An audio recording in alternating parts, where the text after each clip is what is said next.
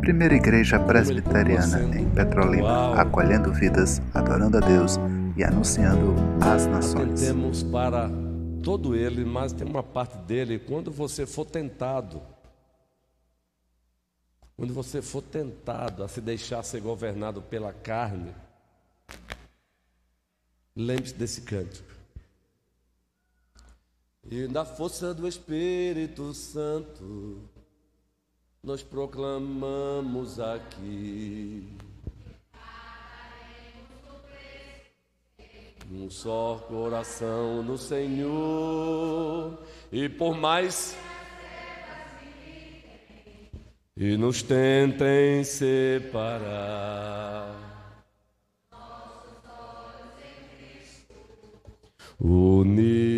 Unidos iremos andar. Antes de prosseguirmos, lembre-se: as trevas são sorrateiras. Elas se fazem presentes sorrateiramente. Cuidado com o coração.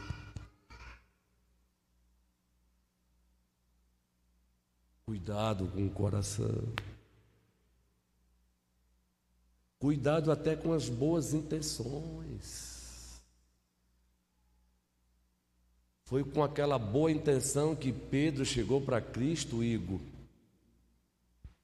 E você é de uma família que ama a Escritura, medita nas Escrituras, ela, então você conhece esse texto. Mas não se preocupe, que eu não vou pedir para você citar.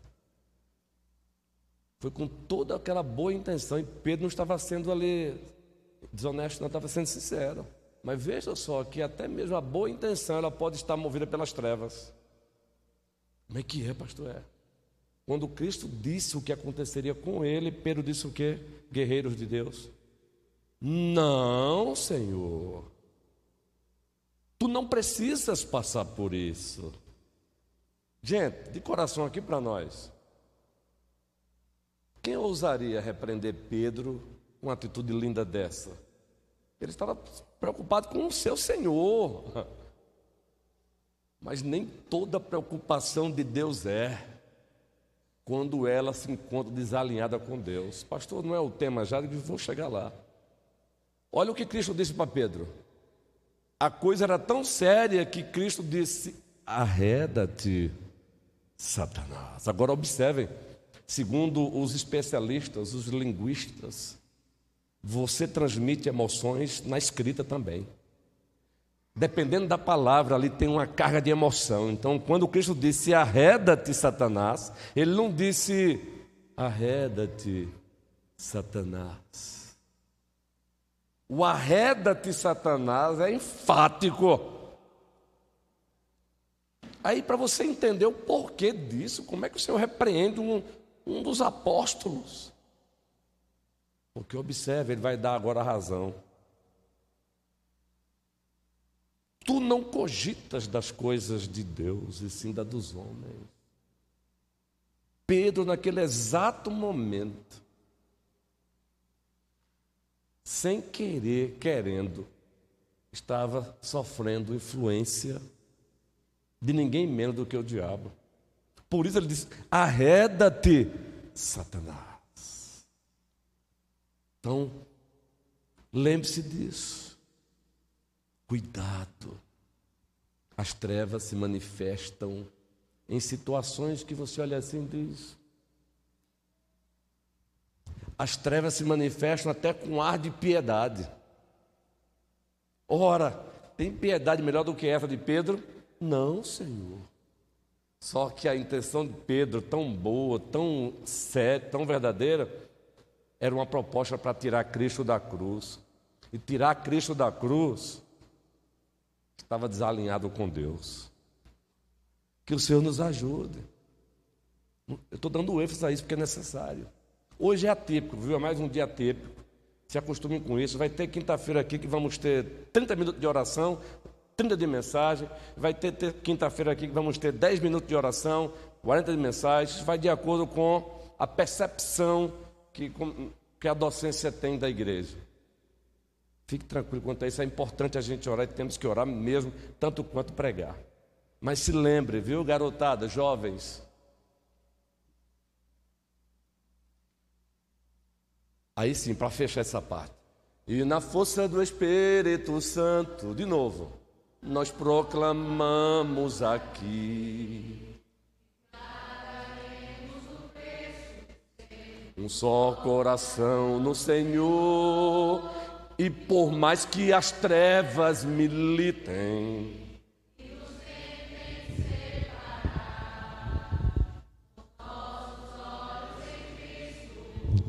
Unidos iremos andar.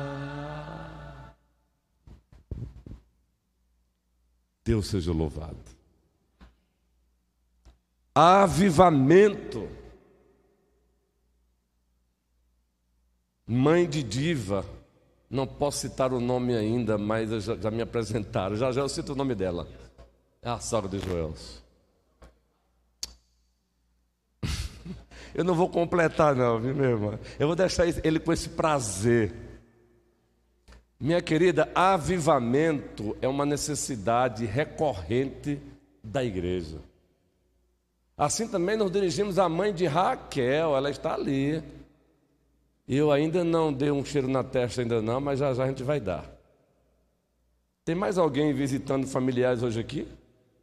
Ninguém sai daqui sem ser visto, não. Não, não é?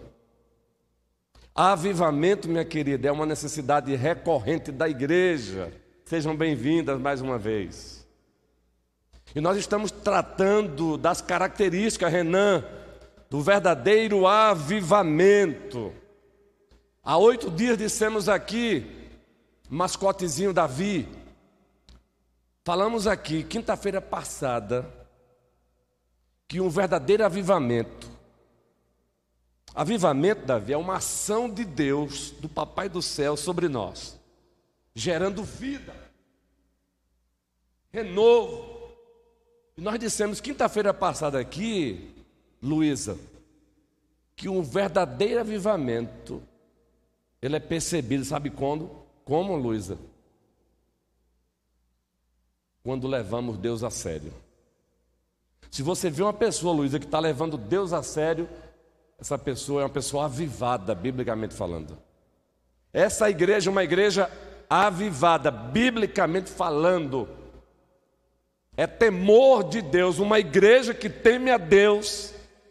Essa igreja é uma igreja biblicamente avivada. Porque quem teme a Deus, dissemos aqui, leva a Deus a sério. Quem leva a Deus a sério, leva a palavra dele a sério leva os mandamentos dele a sério, leva a igreja dele a sério, leva o dia do Senhor a sério, leva a reunião de doutrina a sério, leva o ministério de cânticos, os ensaios a sério. Leva a sério a SAF, leva a sério a UMP, leva a sério a UPA, a UCP, Futura UPH, com todas as melhorias que precisamos fazer, sem mudar a essência. Leva a sério o ministério de família. Leva a sério o ministério Zaqueu. Passei o dia hoje e ontem elaborando as agenda do ministério Zaqueu e pedindo a bênção de Deus. Que não é novidade para a maioria aqui, para outros que estão chegando é e domingo já vamos, no último domingo nos avisos, após o culto, já vamos dizer aí o roteiro do Ministério Zaqueu, que vai executar o projeto Minha Cidade para Cristo. Então, uma, uma igreja avivada. Eita, Vera Cabral está ali, gente. Coisa boa, pastor. O senhor está dando um estudo, é justamente uma igreja que teme a Deus, ela leva a igreja a sério, as ovelhas a sério. Elas se empolgam, uma, as ovelhas se empolgam umas com as outras. Gente, se você não se empolga com o teu irmão, então tem algum problema aí. É claro que aqui e acolá a vontade não é de empolga, se empolgar, não. A vontade é pegar um chicotezinho e. Porque quem ama também exorta, quem ama também disciplina, quem ama também chama atenção, quem ama também chama para a rota, que aqui acolá as ovelhas saem da rota. Vera Cabral, que bom, minha irmã, estávamos com saudade da senhora. Quem leva Deus a sério, leva ministérios aqui a sério. Mas a segunda característica para hoje, um verdadeiro avivamento, Sandra, numa linguagem bem simples, ele se configura com menos da carne e mais do fruto do Espírito. Menos da carne e mais, cada vez mais, do fruto do Espírito. Chocolate. Quem vai dar é Ilka. Para quem disser o texto, eu não vou nem olhar para lá. Para quem se encontra, onde se encontra o texto? Aonde essa frase pode ser ali a ideia está lá. Menos da carne, mais do espírito. Não é essa frase que está lá, mas essa frase tem base lá. Qual carta? Não, com exceção dos presbíteros, aí não dá, não. O presbítero olhou para mim, quando eu falei com exceção dos presbíteros, ele já murchou. claro, porque não é? Menos da carne, mais do fruto do espírito. Qual carta de Paulo e qual capítulo? Eu não quero citar o versículo, não. Qual carta e qual capítulo? Gálatas 5. Falasse 6 foi Raquel. Não, mas foi próximo, gente. Oi? Aquilo é defensora de Raquel, viu, Denise? Ela acertou o livro. Saulo. Sim, é verdade, o livro Gálatas, capítulo 5. Vamos lá para o texto agora? A partir do versículo 22. Uma igreja que sofre, a palavra sofrer é só para destacar, mas uma igreja que sofre essa ação benéfica de Deus que nós chamamos de avivamento é uma igreja que, que tem cada vez menos da carne e cada vez mais do fruto do Espírito. O que é que diz o texto aí? Vamos lá. Gálatas 5:22. Deixa-me abrir aqui na minha Bíblia aqui. Ah, tá ali já. Agora vamos voltar um pouquinho. Eu acho que eu, eu, eu pulei aí. Vamos primeiro para a carne, os versículos que falam sobre a carne. Anteriormente aí, por favor. O 19. Isso, vamos lá todos. Ora, as obras da carne são conhecidas e são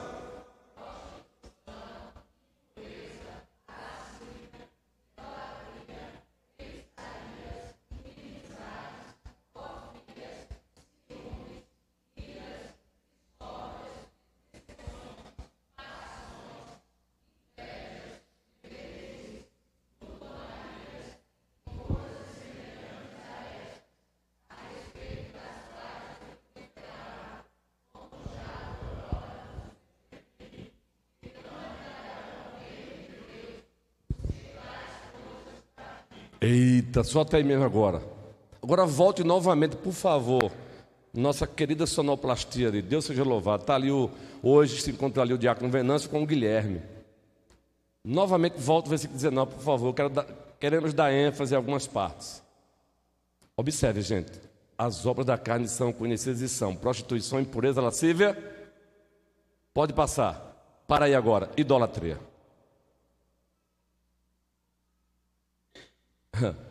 Se você nunca leu o livro Ídolos do Coração, está recomendado. Que livraço! Porque a concepção, o conceito de idolatria que nós temos hoje, ele é muito reducionista. E por isso que a gente jamais passa presbítero Humberto, homem de Deus, presbítero César, também homem de Deus, presbítero Clécio, homem de Deus, presbítero Adualdo, homem de Deus. Raramente passa pela nossa mente que a gente aqui acolá se encontra ou se encontra idolatrando. Porque a nossa concepção de idolatria, Diago Luciano, ela é reducionista. Ela está na, na, na perspectiva aí do se encontrar dobrado, prostrado diante de uma estátua ou não. Como nós não nos encontramos dobrados diante de uma estátua, aí facilmente não imaginamos que aqui é quando nos encontramos idolatrando. Só que o conceito bíblico de idolatria, ele é muito amplo, meus irmãos. Por isso o título do livro, Ídolos do Coração. Idolatria. Uma linguagem bem simples, mas bem direta. Tudo aquilo, até mesmo as coisas boas que você coloca no lugar que é de Deus, você está sendo um idólatra. Idolatrar é você amar na ordem errada, na linguagem de Santo Agostinho. É você amar até as coisas boas e as pessoas na ordem errada. Por que na ordem errada? Porque Deus não proíbe que você ame o seu pai e a sua mãe. Mas quando você ousa amá-los na ordem errada, você está idolatrando o pai, idolatrando a mãe. Porque Cristo diz: quem ama seu pai ou sua mãe mais do que a mim. O problema é o mais não é digno de mim. Quem ama seu filho ou sua filha mais do que a mim, não é digno de mim. Não há nenhum problema que você se alegre em ter comprado um carro novo. Pense que eu gosto de carro. Gosto mesmo. Gosto como esporte. Eu gosto de viajar. Se eu pudesse, todas, todas as férias minhas, eu botava o carro na estrada e. Então não é. Não não há nenhum problema em você se alegrar em ter comprado uma casa, em ter passado no vestibular. Não, não. Existem razões legítimas para que você se alegre e diga obrigado, Senhor, obrigado, Senhor. Até porque toda boa dádiva e todo dom perfeito emana de quem? Do Pai das luzes, está lá em Tiago. O problema, Ju, e nós temos outra Ju aqui, gente, carinhosamente, Ju. Olha ali, ó, tá ali, ó. A baixinha. Outra... Tem problema chamado baixinha, não, né, Ju? Eu já chamo minha esposa de baixinha direto. Aí uma vez uma ovelha em, em Cabo de Santo Agostinho disse: Pastor, se eu chamo ela de baixinha direto, para quê? Mas ela não é baixinha mesmo? Não é baixinha? Então, Ju, tem outra Ju ali. Nenhum problema, Ju. Nenhum problema se alegrar. O problema é quando a gente agora transforma aquela conquista que Deus deu a gente passa a amar mais do que Deus. A gente passa a amar a conquista, passa a amar a casa, passa a amar o carro, mais do que ama, deve se amar a Deus. Passa a amar mais o filho, a filha, o namorado, a namorada, o noivo, a noiva. Passa a amar mais o pastor do que o supremo pastor. O problema não é amar o pastor da igreja, o docente. O problema é, é agora passa a amá-lo mais do que o supremo pastor. Aí se configura idolatria. E pobre desse pastor, viu? Porque se tentarem amar o pastor mais do que o supremo pastor, nunca vão exortá-lo, nunca vão admoestá-lo. Porque o verdadeiro amor admoesta, o verdadeiro amor disciplina, o verdadeiro amor chama para o alinhamento, o falso amor não, ele só diz sim, sim, sim, sim, sim, sim. E olha, desconfie de uma amizade que só sabe dizer sim, sim, sim, porque nós estamos convivendo com pessoas imperfeitas, pessoas imperfeitas precisam de não, não, não, aqui é colar, dado na hora certa, com carinho, com amor. Nós também crescemos com os não. Então, idolatria, cuidado ídolo do coração. Quando eu li esse livro pela primeira vez em Catos de Agostinho, eu vibrei. Porque eu posso idolatrar até o ministério que o Senhor me confiou. Gente, você sabia que eu posso idolatrar até o momento da pregação? É quando eu, eu transformo a pregação num fim em si mesmo. E me esqueço que ela é apenas um meio. Cuidado. Agora volte o texto lá, meus queridos. Cuidado. Agora aplique isso em tudo. Aplique isso, ídolo do coração. Falamos aqui há oito dias que todos nós estamos sujeitos à síndrome do pódio. Lembram? Foi numa quinta-feira ou foi no domingo que nós falamos? Não, foi numa, numa quinta. Não foi na quinta? Síndrome do pódio. O que é a síndrome do pódio para aqueles que estão hoje aqui não estiveram quinta? E todos nós estamos sujeitos. Olhem todos para mim e somente para mim. Tudo primeiro deve ser para mim e somente para mim. Aí as pessoas, aí quando as pessoas, não, vamos falar aqui no plural, vamos incluir para a gente não ser arrogante. Quando nós nos deixamos ser dominados pela síndrome do pódio, aí a gente passa a interpretar o outro baseado nessa, nessa real. Aí o outro não, não ficou 24 horas olhando para você, aí você diz: Não me ama mais, não gosta mais de mim, eu estou sendo ignorado. Não, meu irmão, você não está sendo ignorado, não. O problema é que você passou a achar que você é a última Coca-Cola do universo. Esse é o problema. E você não é a última Coca-Cola do universo. Gente, sabe por que a gente sofre muitas vezes? Porque a gente se acha a última Coca-Cola do universo. Aí quando a gente, e, e como a gente não é a última Coca-Cola do universo, e ninguém vive querendo estar com a gente todo momento, aí a gente sofre. Desnecessariamente a gente sofre.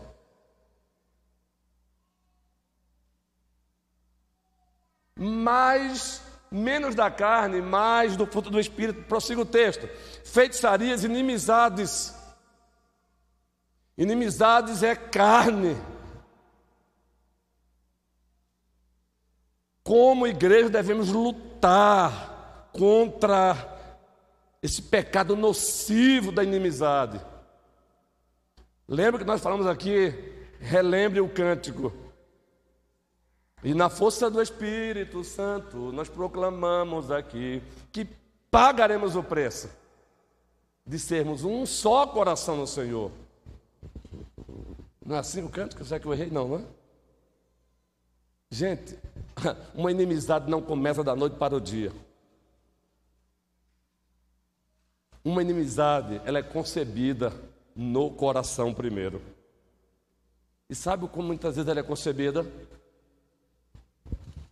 Uma vez eu falei para meus colegas pastores, nós somos especialistas em fazer exegese dos textos.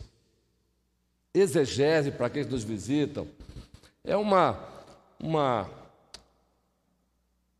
uma ciência, uma arte, é uma ferramenta que a gente usa para interpretar um texto, para extrair, para entender o texto. O que é que o texto está dizendo? Isso é exegese. Então eu falei que eles, nós, nós somos especialistas às vezes, às vezes, em fazer exegese de um texto. Ou a linguagem mais popular, hermenêutica, que são irmãs. Interpretar o texto. Mas não sabemos interpretar o outro. Não sabemos ler o outro. E vocês sabiam que uma amizade, uma inimizade, ela começa muitas vezes com uma falsa interpretação do outro? uma interpretação equivocada do outro. Constantemente nós estamos interpretando o outro, não adianta, não venha com essa não. Frequentemente todos nós, faz parte, estamos interpretando o outro, o olhar, como ele nos cumprimentou, como ele reagiu, a tonalidade da voz. Ah, eu falei e ele foi bruto comigo. Ah, eu falei e ela foi bruta comigo. Ah, eu falei e ela foi tão frio. Ah, não é, gente? Vamos ser sinceros. Constantemente estamos interpretando o outro. O perigo é quando a gente passa a interpretar o outro apenas subjetivamente. O que é isso? De acordo com o que nós estamos sentindo e achando. É uma interpretação que não tem bases em fatos. Você não viu, a pessoa não te bateu, você não viu, mas você acha que ela não gosta de você. E aí vamos, agora, a partir daquela interpretação, vamos transformando o outro no inimigo. Vamos transformando o outro num bicho, papão. Aí vai aumentando, porque as nossas emoções, ela tem momentos. Aí eu já começo a reagir com o outro com raiva. Porque em todo momento a leitura que eu faço do outro é de um bicho. E quando eu só faço a leitura de outro de um bicho, e eu me esqueço que ele também está em construção, que talvez ele tenha até me tratado mal naquele dia, mas não é característica dele. Mas eu me esqueço disso, então eu vou sempre reagir assim.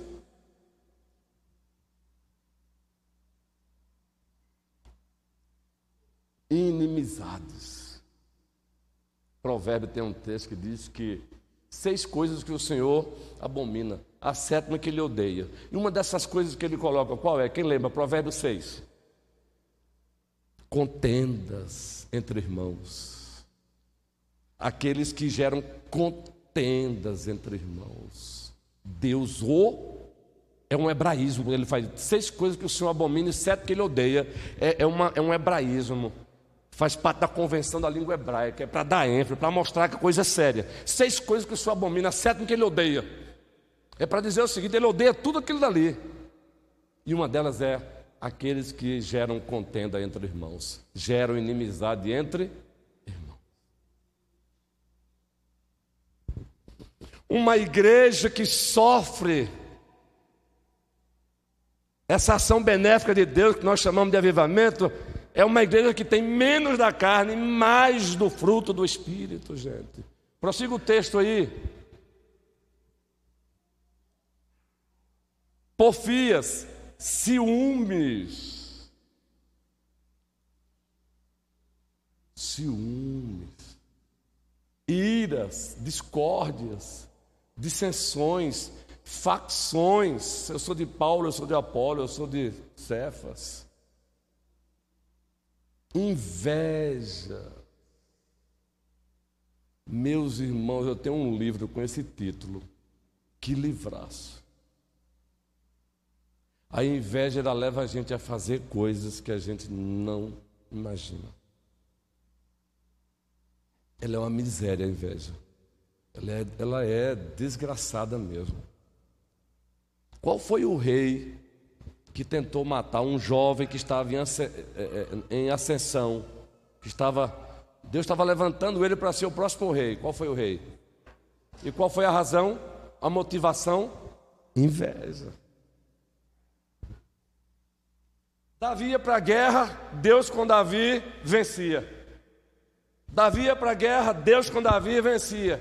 Aí o povo, Saul matou tanto, Davi matou. Agora o povo também às vezes, eu vou dizer, hein? Não vamos nem abordar isso não, porque o povo também tem hora que é uma figura, né? Só que uma, um pecado não justifica outro. A culpa da inveja de Saul era de Saul ficou com inveja de Davi. Davi sempre respeitou Saul, sempre respeitou Saul. Sempre, até quando estava sendo perseguido, ele dirigia a Saul: "Ó oh, pai". Teve a oportunidade de várias vezes matar Saul, foi até estimulado. Em nome de Deus, alguém estimulou Davi a matar Saul. E ele disse: Quem sou eu para tocar no ungido do Senhor? Aí tem gente dizendo hoje que isso é, é só do passado, não é do presente. Agora entenda que o ungido do Senhor é qualquer ovelha dele. Deus continua respeitando também as suas lideranças. E o tocar aí não é deixar de repreender. O tocar é justamente querer fazer justiça com as próprias mãos. É nesse sentido. Quem sou eu para tocar no ungido do Senhor? A inveja levou Davi, Saul a perseguir Davi. Cuidado com o coração. Dissemos aqui que as trevas se manifestam sorrateiramente. Cuidado, porque a inveja ela é sorrateira. Ela nasce até com configuração de piedade. Cuidado. E eu estou dizendo para vocês só, não estou dizendo para mim. Eu sei Todos aqui talvez já passaram por isso, mas como ministro da palavra, eu sei o que é sofrer ações de uma pessoa invejosa de forma pesada. Eu e minha esposa sabemos disso. Mas foi de forma pesada. Agora, como o nosso Deus é especialista em transformar mal em bem, aí você diz: Deus seja louvado. Deus seja louvado. Por isso que a Bíblia diz: todas as coisas cooperam para o bem daqueles que amam a Deus. O que foi que José, depois de sofrer tudo aquilo que ele sofreu dos seus irmãos, agora já estando numa posição de honra colocada por Deus, os irmãos amedrontados, foi que ele disse: Olha a diferença, não foram vocês que me trouxeram até aqui, foi Deus. Vocês intentaram mal, mas Deus transformou em bem. Louvado seja o Senhor. Agora, cuidado em o nome de Jesus Cristo com a inveja.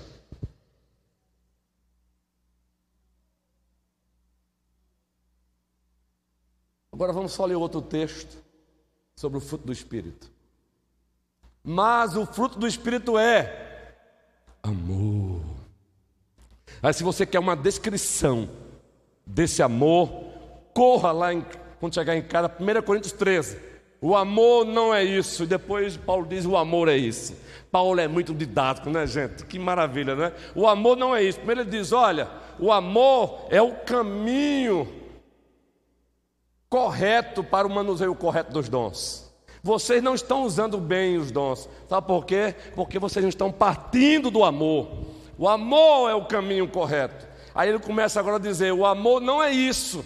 E depois que ele descreve o que o amor não é, Tiago, Milka, aí ele vai dizer agora: o amor é isso. Alegria, paz, longanimidade. E essa história de longanimidade aí, gente.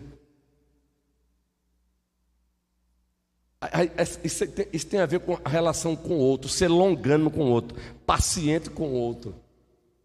Aqueles que se encontram um pouquinho mais na frente na vida de santificação têm a, a tendência de não ser paciente com aqueles que estão atrás. Meus irmãos, existem variações no, no, no nível de santificação da igreja. Você pode estar aqui, três estão lá atrás, mas eles estão caminhando. Não deixe-os sozinhos. A ideia não é você deixá-lo sozinho. Paciência. Dando aula para futuros presbíteros e diáconos da primeira igreja presbiteriana de Paulo Afonso esses dias. Vamos encerrar semana que vem, são três encontros. E lá, o que eu vou dizer sobre ele é coisa boa, é, compartilhando com o reverendo lá, eu dando exemplo para os jovens queridos, o pastor Luiz Ronilson, lá de, de 20 anos, quando comparado com o pastor Luiz Ronilson de hoje, houve um amadurecimento, como é bom amadurecer. Então, não se sinta, é, não desista quando você perceber que, você olhar para um presbítero antigo e perceber que está distante dele, não desista. Aí o colega lá, pastor, disse: Eita, pastor Ronilson, não é verdade. Esta igreja aqui teve muita paciência comigo.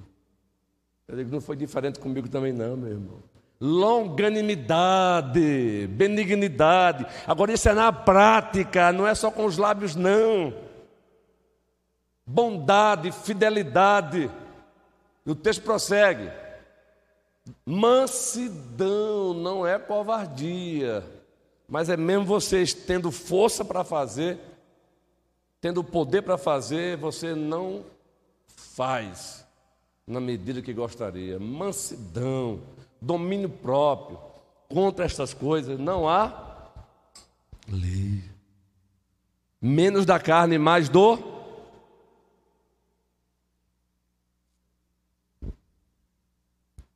Uma igreja que sofre essa ação benéfica de Deus que nós, chamamos, que nós chamamos de avivamento, é uma igreja que diariamente ela manifesta isso, menos da carne, mais do fruto do Espírito. Agora, isso não é algo etéreo, não, não é algo mágico, não, é no dia a dia. Isso não acontece sem ter problema, não, é justamente em meio aos problemas. Nós não recebemos uma máscara do alto, da noite para o dia passamos a ser longano. É na prática. Como assim, pastor? Deixa eu dar uma olhadinha aqui para fazer aqui uma, um breve drama aqui. Uma pessoa que não é tímida. Ele não é não, mas não sei se ele vem não. Davi, você pode vir aqui? Tem hora que ele não é tímido lá fora não, mas aqui, Davi, é você. Ele não vem não. Vem aqui. Eita coisa boa. Pisa no meu pé aí, no pé do pastor. Agora pisa forte de novo. Tira o pezinho e tira, pisa, pisa, tira forte agora. Pisa, vai. Bem forte agora. Ai.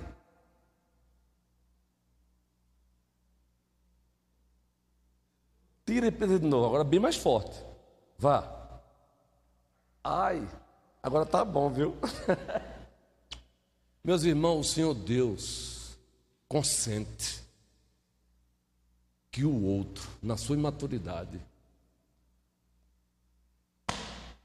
pise no teu pé. Sabe para que é? Para te ensinar a praticar longanimidade. Longanimidade não é ficar o dia todo, longanimidade, longanimidade. É praticar. E é praticar numa relação com o outro. Ele consente. Ele consente. Ele não, ele não aprova, mas ele consente.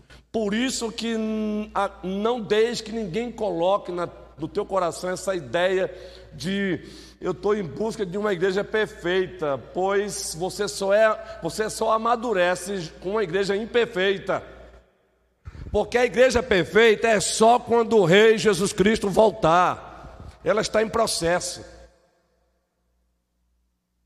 Eu costumo falar com os pastores às vezes que nós, nós pastores ficamos assim quando os problemas da igreja aparecem, conversa entre os, entre os docentes. E aí eu já ouvi pastores falarem mais ou menos assim, por esse Brasil afora. Eu jamais assumiria tal igreja. Eu entendo algumas razões por que eles falam isso, mas eu não gosto dessa linguagem. Sabe por quê? Nos esquecemos que a igreja é de quem? De Cristo. Outra coisa, meus irmãos, se a razão para eu assumir tal igreja ela não ter problema, então é simples. O dia que ela não tiver mais problema, não, o Senhor não vai precisar mais de mim. Entendo precisar aí didaticamente, viu? A igreja tem pastores, ministro da palavra e presbíteros, justamente porque ela é imperfeita. É justamente porque ela é feita de pessoas que são ainda simultaneamente justas e pecadoras. É justamente porque as ovelhas têm uma tendência de se desgarrar. Quando eu entendi isso, quando eu passei a entender isso, já, já não me assusta mais. Até mesmo a ovelhinha que hoje dá um abraço e amanhã, por uma razão ou outra, chuta. Aí você, opa, é a ovelha de Cristo. Ainda assim você tem que chegar para ela e depois daquele chutão que ela deu no teu, no teu. Ela deu um chutão. Ainda assim você tem que chegar para ela e dizer, com um sorriso nos lábios, como você está. Você está sangrando lá dentro na tua alma, ainda assim é ovelha por quem Cristo Jesus derramou seu sangue. E não é falsidade e hipocrisia, não, é você dar o que você tem. Quem chuta está dando o que tem, você dá amor, e amor de Deus. Agora, o amor que na hora certa você vai chamar, vai sentar e vai dizer: está errado. Menos da carne, mais do fruto do Espírito, Sônia. Isso é característica de um verdadeiro avivamento. Um colega pastor um dos meus primeiros, foi o meu primeiro pastor, meu primeiro pastor. Eu fui bem discipulado por ele, viu? Muito especialmente naquela época. Já pegando carona com outros pastores, mas ele disse assim: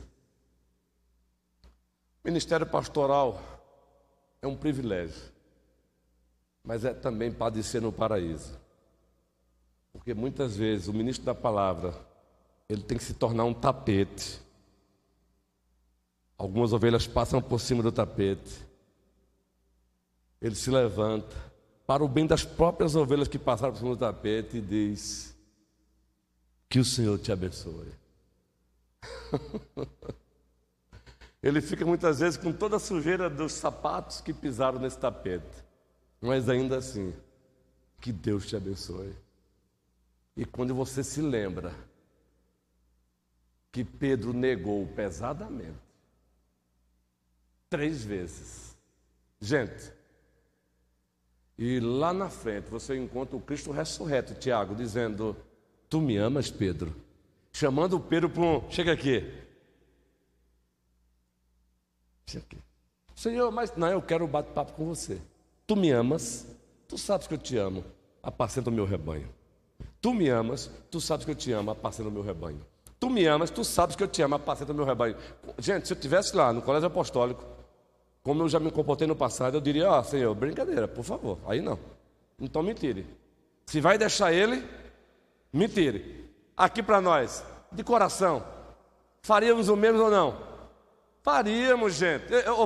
Peraí, mestre. Peraí, peraí. Opa! Se o Senhor vai dar uma chance para ele, então pode me tirar. Gente, é por isso que é a graça. Pela graça sois salvos mediante a fé. Isto não vem de vós, é dom de Deus, não de obras para que ninguém se glorie. Pois somos feitura dele, criados em Cristo Jesus para as boas obras, as quais de antemão Ele as designou para que andássemos nelas. Meus irmãos, se não fosse a graça que eu não estaria. Se você não tem essa consciência, domingo após domingo, que é pela graça, pela graça, é pela graça, você precisa estudar um pouco mais o que é a graça de Deus. Avivamento, uma necessidade recorrente da igreja, a segunda característica está aí: menos da carne, mais do fruto do Espírito que é a primeira igreja presbiteriana de Petrolina, que celebrará nos próximos dias, sábado e domingo, agora 23 e 24, 34 anos de existência. Que seja encontrada nela essa característica, menos da carne e mais do fruto do Espírito, menos da carne e mais do fruto no Espírito, que possamos encontrar a nossa SAF assim, mais e mais, a nossa UMP, a nossa UCP, mais e mais na próxima quinta-feira vai ter o tema, subtema, menos do eu e mais de Cristo. Mas deixa para quinta-feira. Que o Senhor nos abençoe.